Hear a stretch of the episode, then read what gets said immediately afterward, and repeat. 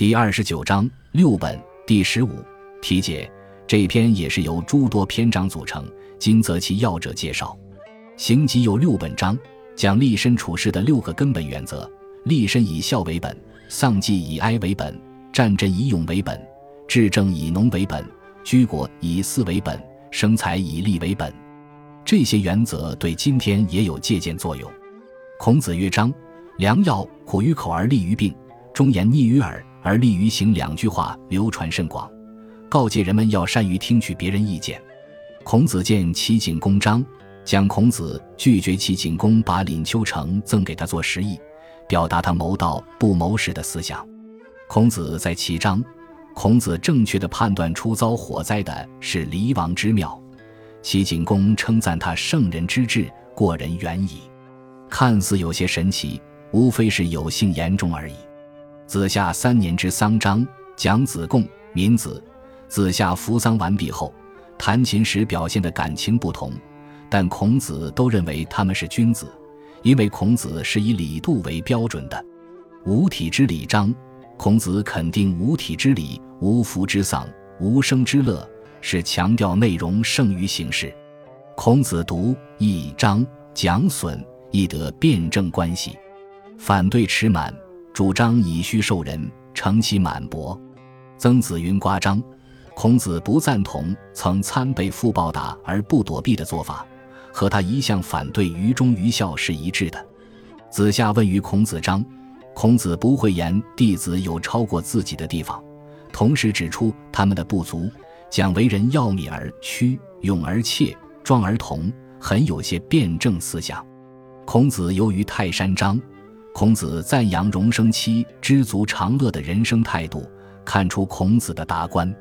孔子曰：“吾死之后，章留下与善人居，如入芝兰之室，久而不闻其香；与不善人居，如入鲍鱼之肆，久而不闻其臭。”的千古名句。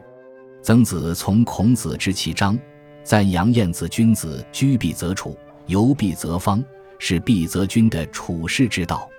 以富贵而下人章，还是讲推己及人的术道？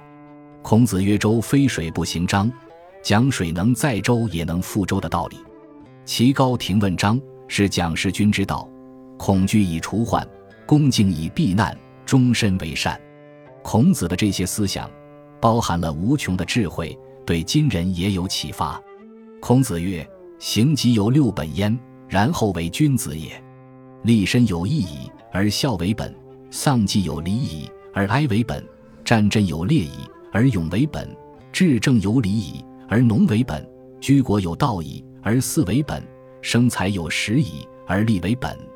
治本不顾，无物农桑；亲戚不悦，无物外交；事不忠始，无物多业；记闻而言，无物多说；比近不安，无物求远。是故反本修耳，君子之道也。译文：孔子说。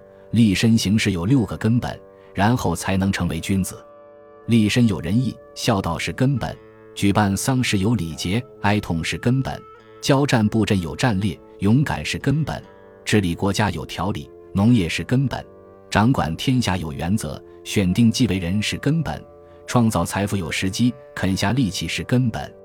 根本不巩固，就不能很好的从事农桑；不能让亲戚高兴，就不要进行人事交往。办事不能有始有终，就不要经营多种产业；道听途说的话，就不要多说；不能让近处安定，就不要去安定远方。因此，返回到事物的根本，从近处做起，是君子遵循的途径。孔子曰：“良药苦于口而利于病，忠言逆于耳而利于行。汤武以恶恶而昌，桀纣以为魏而亡。君无争臣，父无争子，兄无争弟。”事无争友，无其过者，谓之有也。故曰：君失之，臣得之；父失之，子得之；兄失之，弟得之；己失之，友得之。是以国无危亡之兆，家无悖乱之恶，父子兄弟无失，而交友无绝也。译文：孔子说：良药苦口利于病，忠言逆耳利于行。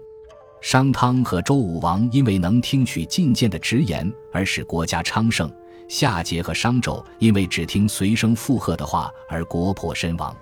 国君没有直言敢谏的大臣，父亲没有直言敢谏的儿子，兄长没有直言敢劝的弟弟，世人没有直言敢劝的朋友。要想不犯错误是不可能的。所以说，国君有失误，臣子来补救；父亲有失误，儿子来补救；哥哥有失误，弟弟来补救；自己有失误，朋友来补救。这样，国家就没有灭亡的危险，家庭就没有悖逆的坏事，父子兄弟之间不会失和。朋友也不会断绝来往。孔子见其景公，公曰：“焉，请至廪丘之邑以为养。”孔子辞而不受。入谓弟子曰：“吾闻君子当公受赏，今无言于其君，君谓之有行，而辞无益，岂不知秋意甚矣？”于是遂行。一问：孔子去见齐景公，齐景公很高兴，请孔子接受廪丘城作为他瞻仰的食邑。孔子推辞不受，回去对弟子说：“我听说君子有功才接受奖赏，现在我向齐君进言，他还没有采取什么行动，而要赐给我十亿，他太不了解我了。”于是就离开了齐国。感谢您的收听，喜欢别忘了订阅加关注，主页有更多精彩内容。